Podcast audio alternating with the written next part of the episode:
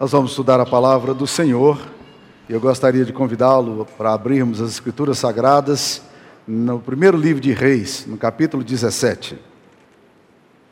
Primeiro livro de Reis, capítulo 17. Nós leremos todo, todo o texto, são 24 versículos. Diz aí no versículo 1: Então Elias, o tesbita, dos moradores de Gileade, disse a Acabe: Tão certo como vive o Senhor, Deus de Israel, perante cuja face estou, nem orvalho nem chuva haverá nesses anos, segundo a minha palavra. Veio-lhe a palavra do Senhor, dizendo: Retira-te daqui, vai para o lado oriental esconde-te junto à torrente de Querite, fronteira ao Jordão. Beberás da torrente, e ordenei aos corvos que ali mesmo te sustentem. Foi, pois, e fez segundo a palavra do Senhor, retirou-se e habitou junto à torrente de, do Querite, fronteira ao Jordão. Os corvos lhe traziam pela manhã pão e carne, como também pão e carne ao anoitecer, e bebia da torrente. Mas passado dias a torrente secou, porque não chovia sobre a terra. Então lhe veio a palavra do Senhor dizendo: Dispõe-te, vai a Sarepta, que pertence a Sidom, e demora-te ali onde ordenei a uma mulher viúva que te dê comida. Então ele se levantou e se foi a Sarepta. Chegando à porta da cidade, estava ali uma mulher viúva apanhando lenha. Ele a chamou e, e lhe disse: Traze-me, peço-te, uma vasilha d'água para eu beber. Indo ela buscá-la, ele a chamou e lhe disse: Traze-me também um bocado de pão na tua mão. Porém ela respondeu: Tão certo como vive o Senhor, teu Deus, nada tenho cozido, há somente um punhado de farinha numa panela e um pouco de azeite no botija. Vês aqui, apanhei dois cavacos para preparar esse resto de comida para mim e para meu filho. Comê-lo-emos e morreremos. Elias lhe disse: Não temas, vai e faz o que disseste, mas primeiro faze dele para mim um bolo pequeno e traz-me aqui fora, depois farás para ti mesmo e para teu filho. Porque assim diz o Senhor Deus de Israel: A farinha de tua panela não se acabará e o azeite da tua botija não faltará, até o dia em que o Senhor fizer chover sobre a terra. Foi ela e fez segundo a palavra de Elias. Assim comeram ela, e, ele, ela e sua casa muitos dias. Da panela a farinha não se acabou, e da botija o azeite não faltou. Segundo a palavra do Senhor por intermédio de Elias. Depois disto, adoeceu fi, o filho da mulher, da dona da casa, e a sua doença se agravou tanto que ele morreu. Então disse ela a Elias: Que fiz eu, homem de Deus? Vieste a mim para trazeres à memória a minha iniquidade e matares o meu filho. Ele lhe disse: Dá-me o teu filho. Tomou um dos, dos braços dela e o levou para cima, ao quarto onde ele mesmo se hospedava e deitou na sua cama. Então clamou ao Senhor e disse: Ó oh, Senhor meu Deus, também até a esta viúva com quem me hospedo afligiste, matando-lhe o filho. E estendendo-se ele três vezes sobre o menino, clamou ao Senhor e disse: Ó oh, Senhor meu Deus, rogo-te que faças a alma desse menino tornar a entrar nele. O Senhor atendeu a voz de Elias, e a alma do menino tornou a entrar nele, e reviveu. Elias tomou o menino e o trouxe do quarto à casa e o deu à sua mãe. Ele disse: Vê, teu filho vive. Então a mulher disse a Elias: Nisto conheço que agora que tu és homem de Deus e que a palavra do Senhor na tua boca é verdade. Essa é a palavra do Senhor. Queridos irmãos, nem, nem sempre ou quase nunca é fácil discernir os propósitos e métodos de Deus. E, eventualmente, quando nós entramos em situações na qual nós não temos o controle, ou são chocantes demais mais para nós, a tendência imediata é a gente tentar entender o que Deus está querendo nesse negócio todo.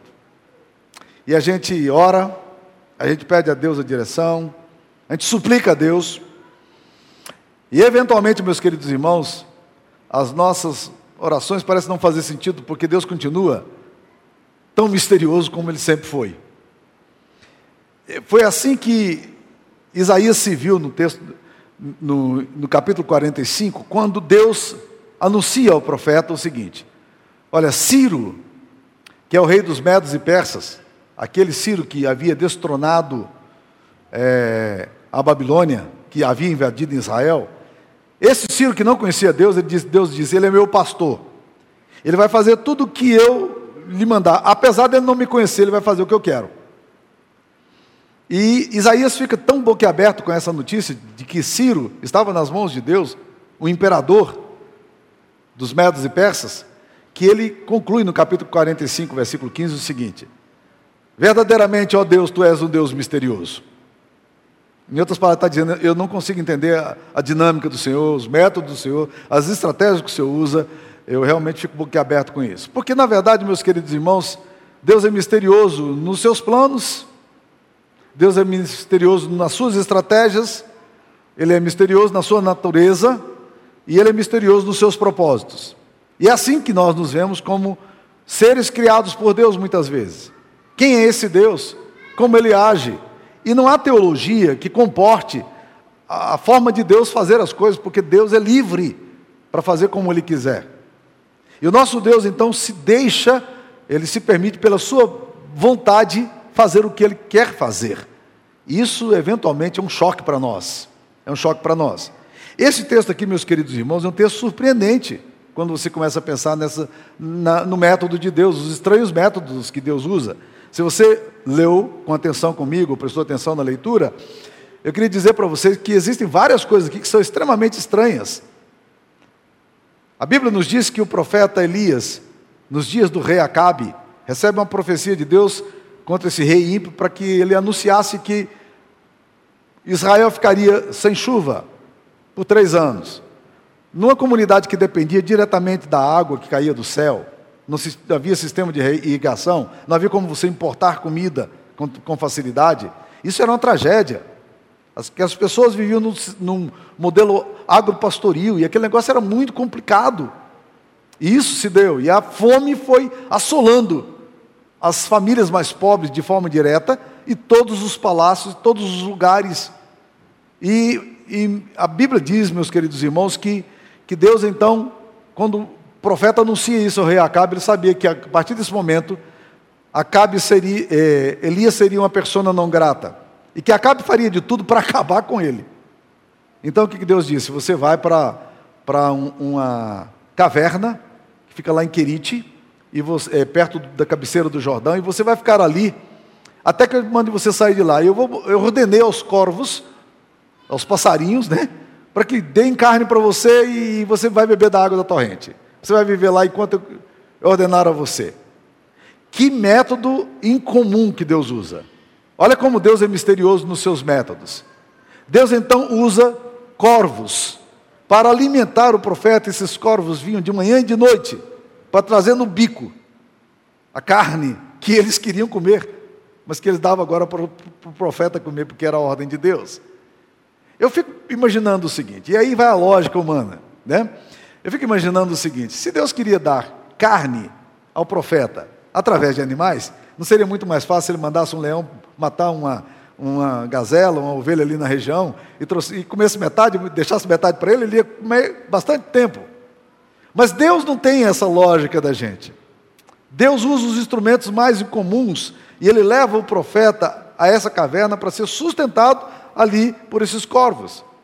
Todos os dias os corvos estavam ali. Deus resolve usar instrumentos incomuns, como muitas vezes ele usa instrumentos incomuns para nos abençoar e para fazer as coisas que ele quer fazer, como ele quer fazer, do jeito que ele quer fazer, na hora que ele quer fazer. Então a primeira coisa que a gente percebe aqui é que Deus usa instrumentos incomuns. E é o que nós percebemos nesse texto. Talvez aqui esse negócio de sustentar o profeta todo dia tivesse uma evocação até mesmo com a oração dominical, onde Jesus disse que era para a gente orar o pão nosso de cada dia nos dai hoje. Deus não disse, olha, ore para ore que Deus dê o pão de amanhã, o pão do ano que vem, né? Não, ele diz o pão nosso de cada dia.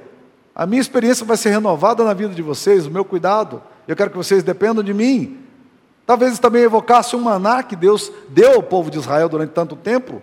E nesse maná tinha que comer o que caía do céu diariamente. Deus usa instrumentos incomuns. E essa é uma das formas como a gente percebe esse nosso Deus, um Deus misterioso. Segunda coisa que a gente vai aprender desse texto é que Deus usa pessoas inesperadas. Isso me, me, me leva a pensar no episódio, porque logo em seguida diz a Bíblia algum, algum tempo depois, a fonte de Querite secou. Não era nem os corvos que não traziam mais comida, era algo que não existia mais. E Deus então ordena ao profeta o seguinte: sai da caverna, vai para Sarepta, que fica em Sidom, não era em Israel, era um outro país vizinho. Diz: vai para lá, você vai se encontrar com uma viúva e ela vai te sustentar. E aí acontece um episódio absolutamente estranho. Deus usando pessoas inesperadas. Por quê? Porque o profeta chega com aquela roupa é, esfarrapada do deserto, ele chega ali, aquele homem estranhão, empoeirado, e no meio daquela região que não tinha chuva também, situação tensa. Ele olha para a mulher e diz, encontra com essa mulher e fala assim: Você poderia me trazer ah, um pouco de água? Aí ela está indo para buscar água e diz: Aproveita e traz um pedacinho de pão para mim, que eu estou morrendo de fome.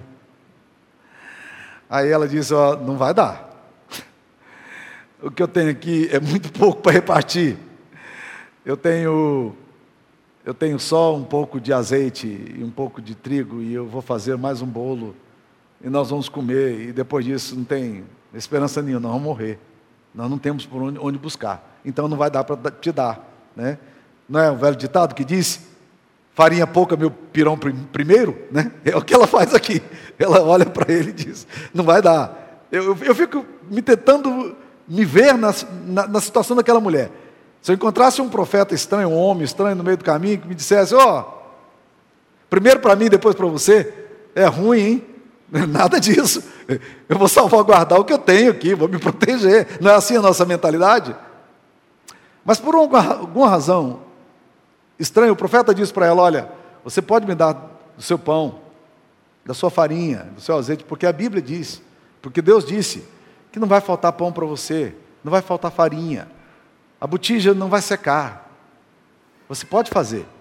E por alguma razão estranha, aquela mulher inesperada aquece a sugestão daquele estranho homem e ela disse uma coisa estranha para ele. Ela disse: O Senhor teu Deus, tão certo como o Senhor teu Deus vive, eu só vou fazer essa comida aqui, nós vamos morrer. Ela não se refere ao Deus de Israel como Deus dela, ela sabia que era um cara estranho, ele sabia pelo, pelo tom da voz, pela, pelo sotaque que ele tinha, que não era uma pessoa conhecida, não era da região, ela, ele era de Israel, mas ela não se refere ao Deus de Israel como Deus dela.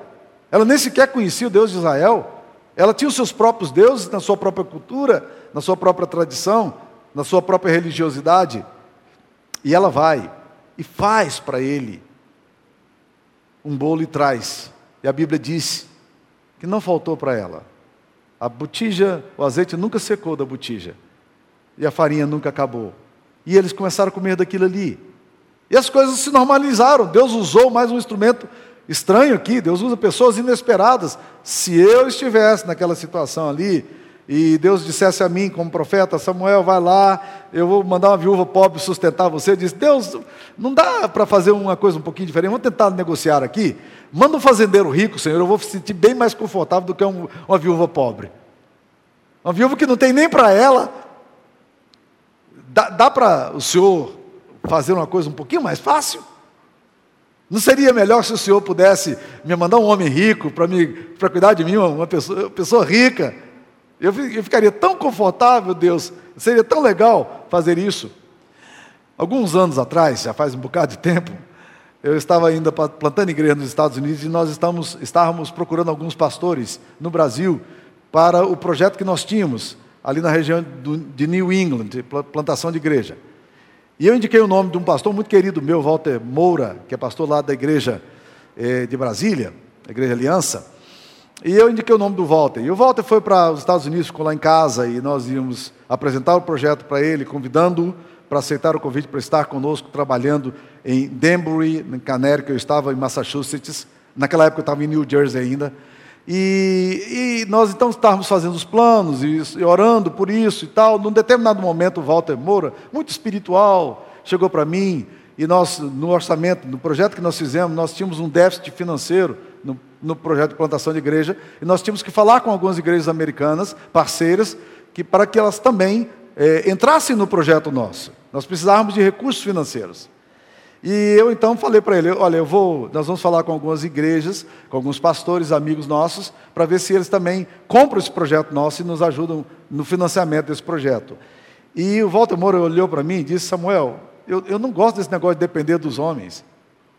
Eu não, eu não gosto desse negócio de ficar dependendo de gente. E eu disse para ele, eu estava no meio de uma crise existencial e teológica, né? Eu virei para ele e falei assim: Walter, rapaz, eu adoro depender de homens. Eu tenho muita dificuldade de depender de Deus. Ele arregalou um olhão desse tamanho. Falei, Deus é imprevisível demais, Walter. Deus tem métodos absolutamente inesperados. Deus usa formas diferentes. Agora, os homens são muito previsíveis. É óbvio que eu estava errado. É óbvio que eu estava errado. Mas, meus queridos, olha que, que senso de humor que Deus tem. Sai daí da caverna e vai lá porque eu tenho uma viúva pobre para cuidar de você, que não tem o que comer. Deus é misterioso nos seus métodos incomuns, mas Deus é, é misterioso porque Ele usa pessoas também inesperadas. Mas olha só, Deus é misterioso também porque Ele estabelece situações inusitadas. A Bíblia diz que Ele vai para a direção daquela, daquela, daquela cidade, e Ele chega ali, e Ele faz esse pedido inusitado à mulher. E essa mulher resolve dar ao profeta do que ela não tinha. Olha que situação inusitada. Como Deus abençoa esta mulher para ela entender o projeto que ela tinha para ele. Agora, presta atenção, meus queridos. Ao fazer isso, Deus não apenas estava sustentando o profeta, mas Deus estava abençoando uma pessoa que ela que nem mesmo ela conhecia a Deus. Não é interessante que Deus use pessoas que não, não o conhecem? Olha que, que coisa impressionante. Mas usa essa mulher que não o conhece para abençoar essa mulher, porque a sentença dela já estava dada. Nós vamos fazer esse bolo, eu e meu filho vamos assar, nós vamos comer e vamos morrer. Ela não tem expectativa nenhuma. Entretanto, o que, nós vemos?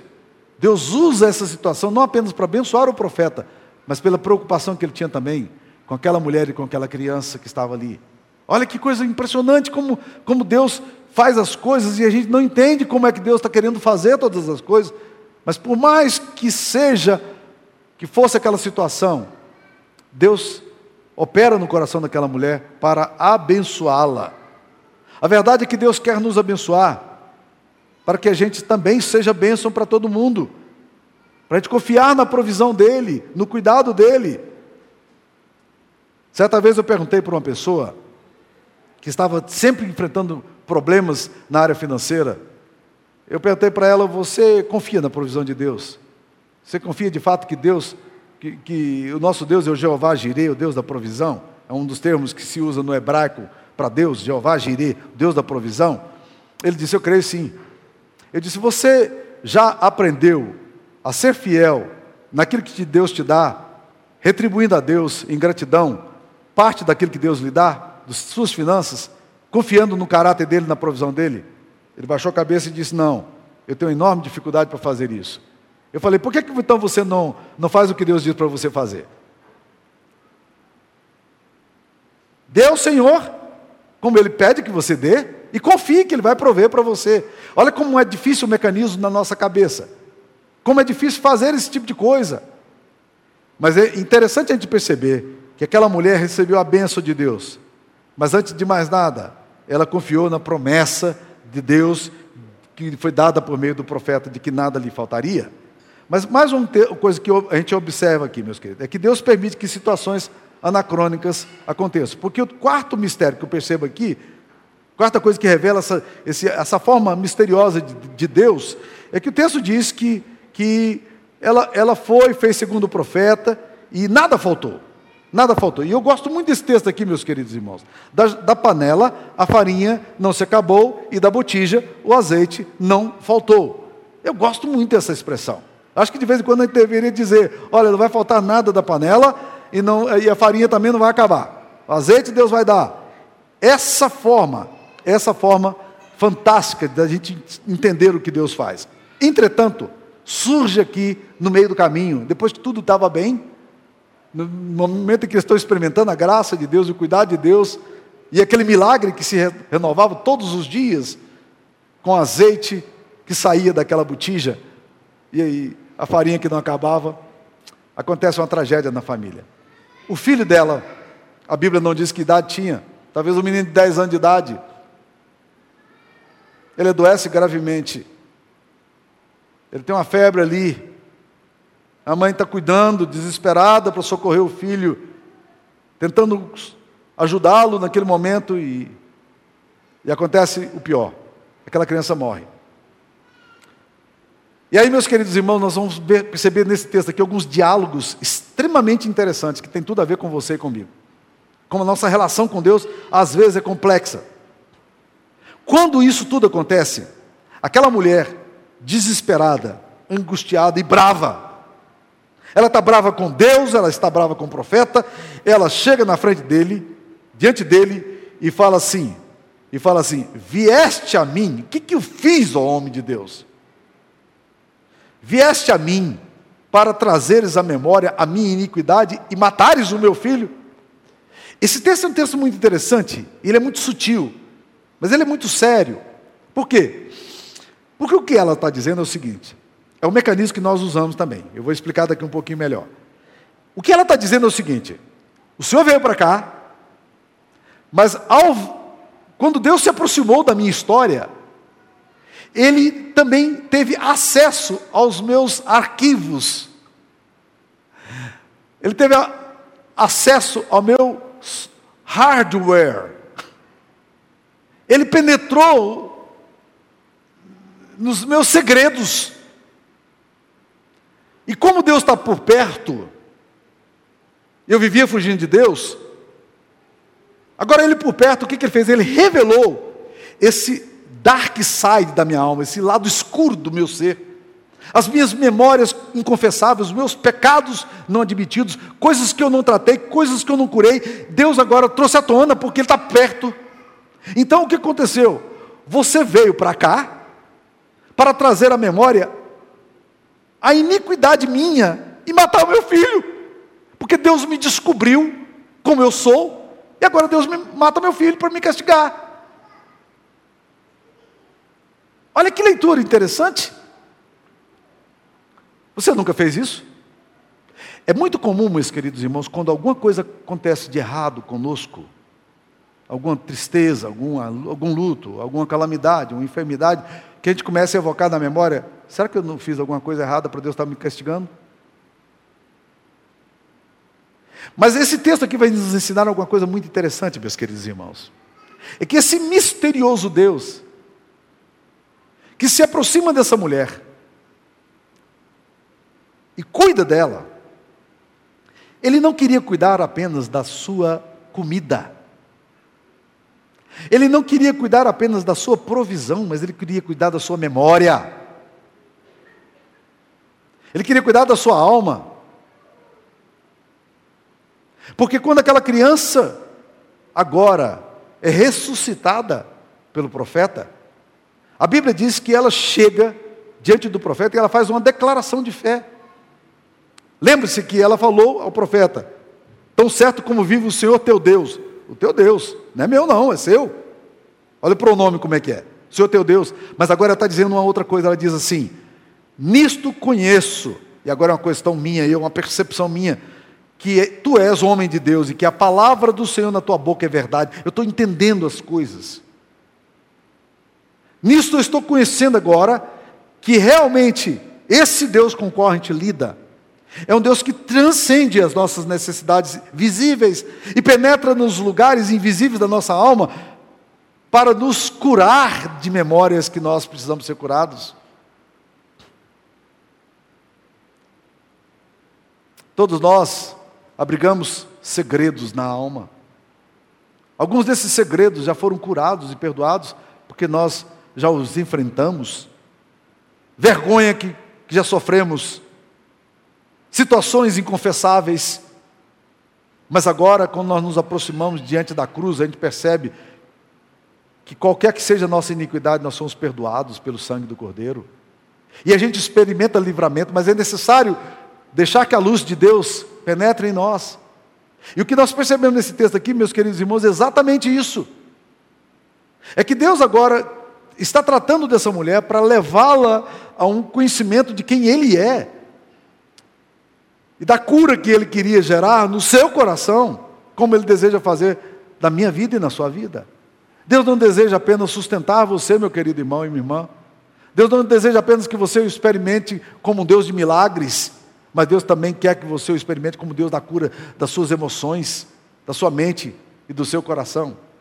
Mas eu percebo aqui ainda, meus queridos irmãos, um outro ponto. É que não só a mulher ficou profundamente impactada com aquela situação e fez uma confissão de fé, ela fez a declaração pública de fé dela. Se ela fosse de uma igreja evangélica hoje, certamente o pastor diria: Você está pronta para batizar? Vamos batizar logo. Essa confissão aqui é suficiente. Mas agora, meus queridos irmãos, Deus tem que lidar com outra pessoa. E o texto é sutil de novo. Por quê? Porque não é só a mulher que chega para o profeta e fala: Vieste a mim para trazeres à memória a minha iniquidade e matares meu filho. Mas agora o profeta desencadeia na alma dele também uma crise. Uma crise o quê? Crise teológica, crise de fé. Ele, um homem de Deus. Olha o que, que ele diz no versículo, no capítulo 17, versículo é, 20. Então clamou ao Senhor. Ele vai orar. Diante da morte do menino. O menino não ressuscitou ainda não. Ele ora. Ele vai orar.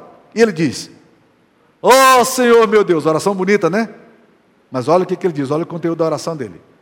Também, também, isso aqui é um detalhe interessante, também até a esta viúva com quem me hospedo, afligiste, matando-lhe o filho, em outras palavras, falando, o senhor não cansa de ficar afligindo a gente, não? Até a essa mulher, que não tem onde cair morta? É assim que o senhor nos trata? Eu gosto muito de uma mulher, de uma mística, Santa Teresa d'Ávila, é católica. Ela era uma mulher de muita, é, de uma relação muito profunda com Deus. Ela escreveu um dos poemas mais lindos que eu já li sobre o amor a Deus. Ela fala assim: Não me move, Senhor, para te amar o céu que me prometeste, nem me move o inferno tão temido, para deixar por isso te ofender. Tu me moves, Senhor. Move-me ver-te pregado em uma cruz e escarnecido. Move-me ver teu corpo tão ferido. Move-me tuas afrontas e tua morte. Move-me, enfim, o teu amor, de tal maneira que, ainda que não houvesse céu, eu te amaria, e ainda que não houvesse inferno, eu te temeria. Nada tens que me dar para que eu te queira, pois mesmo que eu não esperasse o que espero, o mesmo que te quero, eu te quereria. Bonito, né? Bonito. Ela escreveu isso, ela é uma espanhola, ela escreveu isso ali na época de Lutero. Ela viveu mais ou menos na mesma época de Lutero. Mas ela era espanhola, e sangue quente. E, e ela era uma, uma mulher que ficava criando conventos, trabalhando em convento. Ela era uma freira. E olha o que, que ela disse. Certa vez ela registrou um diálogo que ela teve com Deus, uma mulher de profunda oração. Ela disse: Senhor, se eu estou cumprindo as tuas ordens, por que tenho tantas dificuldades no caminho? E a resposta de Deus para ela foi a seguinte: Teresa, não sabes que é assim que eu trato meus amigos? Ela olhou para ele e disse: É. Então, Senhor, é por isso que o Senhor tem tão poucos amigos, né?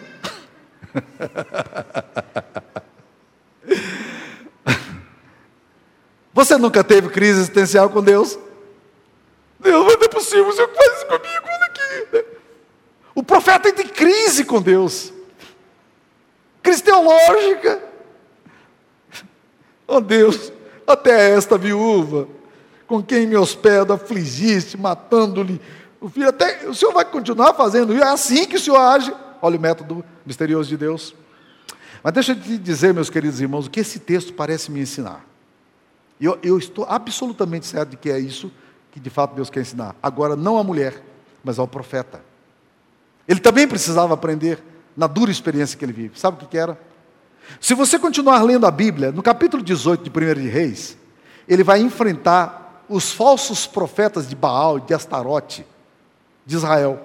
850 profetas falsos que estavam liderando. Era uma religião que tinha entrado em Israel e apoiado pela rainha, pelo palácio. É, meus queridos, palácios são lugares terríveis, viu, gente? E a Bíblia diz, meus queridos irmãos, que agora ele vai ao encontro desses homens, ele sozinho. 850 profetas. E a gente conhece muito bem o texto. Se você não conhece, vale a pena ler primeiro livro de Reis, capítulo 18. e onde ele desafia esses profetas, e ele ousadamente desafia aqueles homens, dizendo assim: aquele que responder, o Deus que respondeu com fogo, esse é o Deus verdadeiro. E os profetas de Baal se lancetaram, se cortaram, clamaram de manhã até de tarde, nada, nenhuma resposta de um falso Deus, de um ídolo. Então o profeta agora manda jogar água no sacrifício, no altar que ele tinha feito, onde tinha colocado um animal morto. Ele diz: Deus, o Senhor precisa se manifestar aqui agora, para que esse povo conheça quem é o Deus verdadeiro.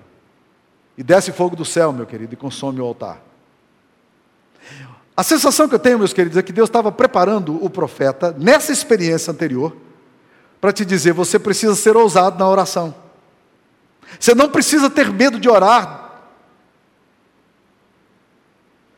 Porque assim como eu ressuscitei essa criança aqui, por intermédio de você, do seu coração cheio de dúvida e questionamentos, eu também vou me revelar a você de forma intrépida, mas você precisa ter coragem.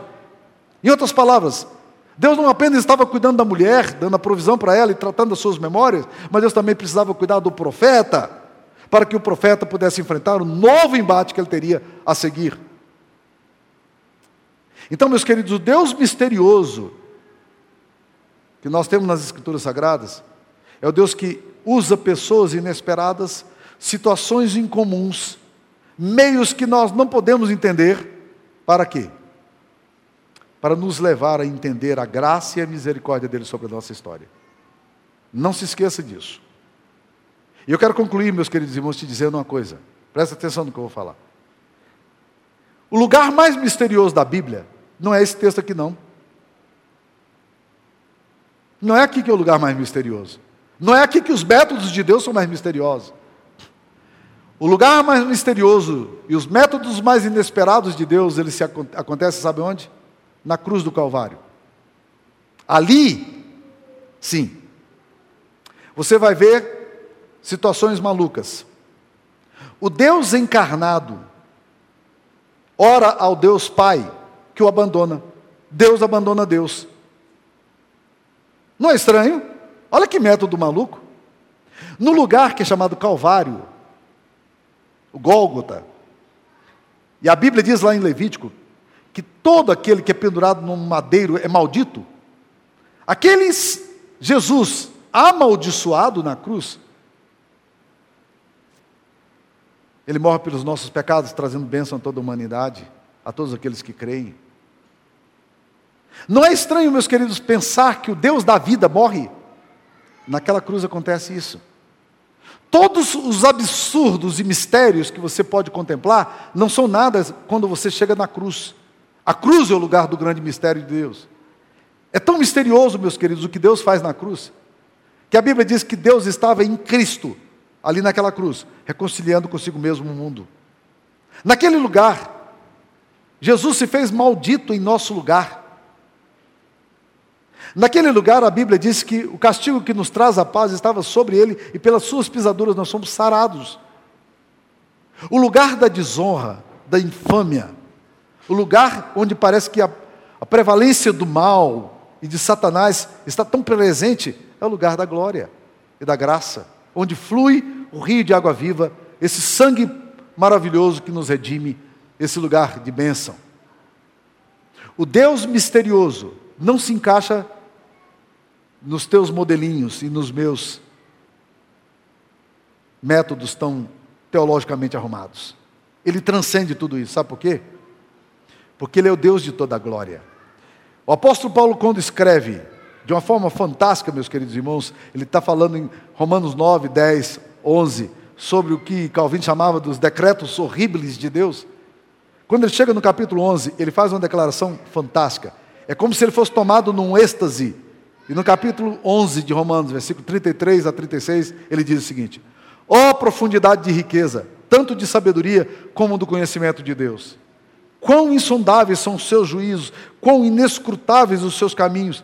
Quem, pois, conheceu a mente do Senhor, ou quem foi o seu conselheiro, ou quem primeiro deu a ele para que ele venha a ser restituído? Ele diz: Porque dele, e por meio dele, e para ele são todas as coisas. A ele, pois, a glória eternamente. Amém. Curva sua cabeça, eu quero orar por você. Eu queria que você orasse por você. Talvez a sua relação com Deus seja uma relação tão confusa, tanto medo, medo de que Deus descubra quem você é. Talvez o medo seu de se aproximar de Deus seja exatamente o seu medo de que a sua memória, a sua iniquidade seja descoberta, mas Deus já sabe tudo isso.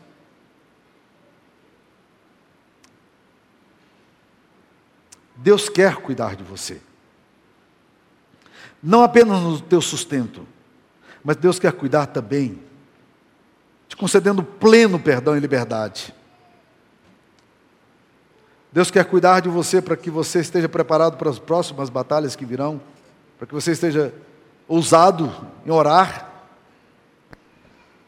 O Deus misterioso é um Deus que te entende e que faz todas as coisas para a glória dele. Ó Deus, abençoe essa comunidade, as pessoas que estão em casa, que ouvem essa mensagem, Senhor Jesus, que o Senhor possa penetrar os segredos e trazer graça e cura. E que de alguma forma, que só o teu Espírito Santo, de forma misteriosa, age que o Senhor também traga plena compreensão de quem nós somos, do nosso pecado, mas ao mesmo tempo da cruz de Cristo e o que Jesus Cristo fez por nós ao morrer pelos nossos pecados. Ó Deus, aplica essa palavra ao nosso coração. Essa é a nossa oração em nome de Jesus. Amém.